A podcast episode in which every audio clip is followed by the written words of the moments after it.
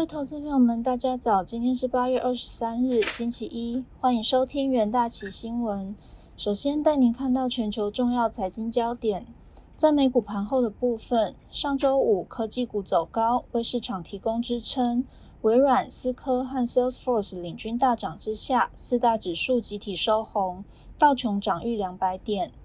不过，由于担忧新冠变种病毒和联准会可能缩减购债，主要指数周线呈现收黑。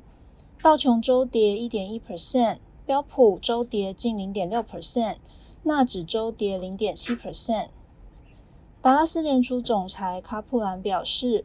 若经济增长因 Delta 病毒而大幅放缓，他可能需要微调自己的货币政策观点。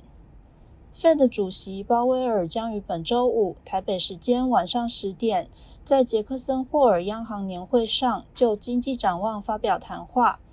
届时，鲍威尔可能就缩减购债释出更多的细节。地缘政治方面，美国总统拜登就美国人撤离阿富汗行动辩护。拜登表示，经过一个小时的停顿，从阿富汗起飞的航班已经恢复。他承诺让所有美国人撤离阿富汗。白宫宣布，美国总统拜登将提名前国务卿次卿伯恩斯出任驻华大使。伯恩斯承认主张欧美、日本联手压制中国，为对华鹰派，还曾力挺台湾参加世界卫生大会 （WHA）。疫情方面，全球确诊数已飙破二点一亿例，死亡数突破四百四十一万例。美国累计确诊超过三千七百三十八万例，累计死亡数超过六十二点五万。印度累计确诊超过三千两百三十五万例，巴西累计确诊两千零四十九万例。企业消息方面。微软上涨二点五六 percent，来到每股三百零四点三六美元。该公司将大幅上调 Microsoft 三六五商业版的订阅价格，新价格将于六个月后生效。NVIDIA 大涨五点一四 percent，来到每股两百零八点一六美元。官方消息显示，美国众议院议长佩洛西在七月二十三日买入价值达一百五十。万美元的 Nvidia 股票和买权。另外，英国反垄断部门竞争和市场管理局周五建议对该交易展开深入调查。特斯拉上涨一点零一 percent，来到每股六百八十点二六美元。今年至今，股价下滑了六点七八 percent。周四，特斯拉人工智慧日上揭露人工智慧训练电脑系统 Dojo。以及七纳米的 Dojo D1 晶片，还惊喜推出特斯拉下一个大型专案——特斯拉机器人。随着北京政府加强监管力度，中国股市出现抛售。不过逢低买入之下，热门中概股周五普遍反弹。腾讯控股 ADR 上涨四点三二 percent，滴滴上涨三点七五 percent，拼多多上涨三点四八 percent。国际汇市的部分，市场风险胃口改变，汇市走势平静，美元触及九个半月高点后下滑，但短期前景仍然乐观。而且在 Fed 退场政策和疫情疑虑的支撑下，本周净扬逾一 percent，商品货币则多数下滑，澳币本周重挫三 percent，是去年三月来的最差单周表现。追踪美元对六种主要货币走势的 ICE 美元指数触及九十三点七三四，是去年十一月来新高，之后转跌，尾盘下滑零点一 percent 至九十三点四九一点。美元指数本周上涨一 percent，是两个月来的最大周涨幅。欧元对美元升值零点二 percent，来到一点一六九七美元。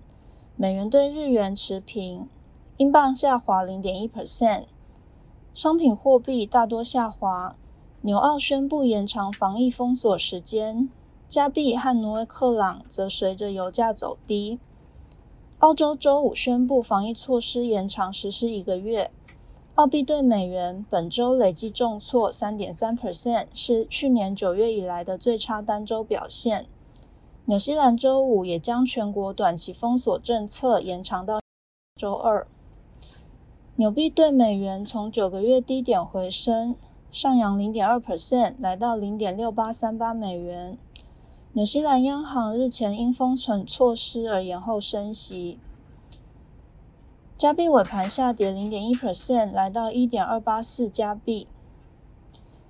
挪威克朗连两日收黑，即使挪威央行周四表示将维持九月升息计划，仍无助于拉抬走势。新兴市场本周饱受打击，中国不断祭出监管措施，疫情对经济成长带来的隐忧都促使投资人寻求避险。离岸人民币对美元一度贬至六点五一，是三周以来的新低。能源市场部分。原油期货价格连续第七日收低，轻原油价格本周下跌近九 percent。市场担忧 Delta 变种病毒的扩散将会冲击能源需求，投资人可以留意轻原油期货与选择权的布局。金属部分，黄金期货价格温和收高，为四个交易日来首次上升，守住了连续两周小幅收高。接下来进入三分钟听股期的部分。首先看到群创期货，群创第二季财报单季税后获利两百一十四点一九亿元，EPS 二点零五元，累计上半年营收一千七百七十亿元，累计营收年成长五十点九九 percent，累计税后获利三百二十九点八六亿元，上半年 EPS 三点一四元。由于目前电视机塞在港口，影响生产排程，因此拖延订单动能，同时要求面板厂必须降价。面板厂面板产业转为买方市场，八月面板价格跌幅达十到十五 percent，并预期面板价格跌势延续到年底。群创期货周五震荡压回，收跌四点四周 percent，需留意期价回测前坡低点的风险。再看到域名期货，由于美国基础建设需求，且中国与澳洲等重要贸易国港口因防疫升级造成塞港，波罗的海综合指数 BDI 近日连续上涨，尤其各类船型指数全面上扬之后，创下二零一零年来的新高。域名表示，美国带头推出大规模基础建设，刺激大宗原物料载载运需求。即便近近期中国钢铁产业减产，导致铁矿石需求减弱，但日本、韩国、台湾等国对铁矿石的需求强劲，支撑海峡型船舶运费转高涨。域名期货周五强势反弹，收涨五点四二 percent，顺利站回短期均线。再看到中租期货，中租半年税后获利约一百零五亿元，年成长达三成。EPS 为七点一一元。